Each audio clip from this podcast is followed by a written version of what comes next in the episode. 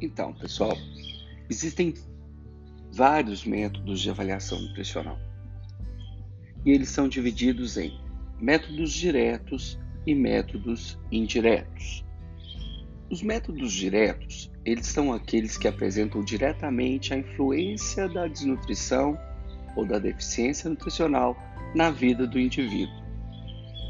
Dentro desses métodos, nós podemos incluir os exames antropométricos, os exames laboratoriais e também os exames clínicos.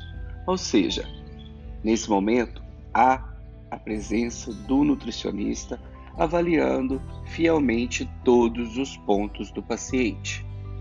Já os métodos indiretos, eles apresentam indiretamente essa influência da desnutrição e da deficiência nutricional sobre os indivíduos.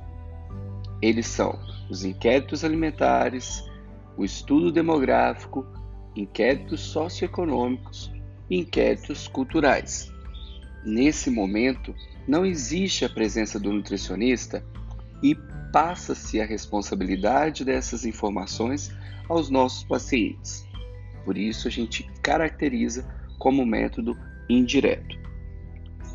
Ah, importante lembrar e frisar bem que não existe um só método que vai te predizer todos os dados e todas as informações para uma prescrição nutricional.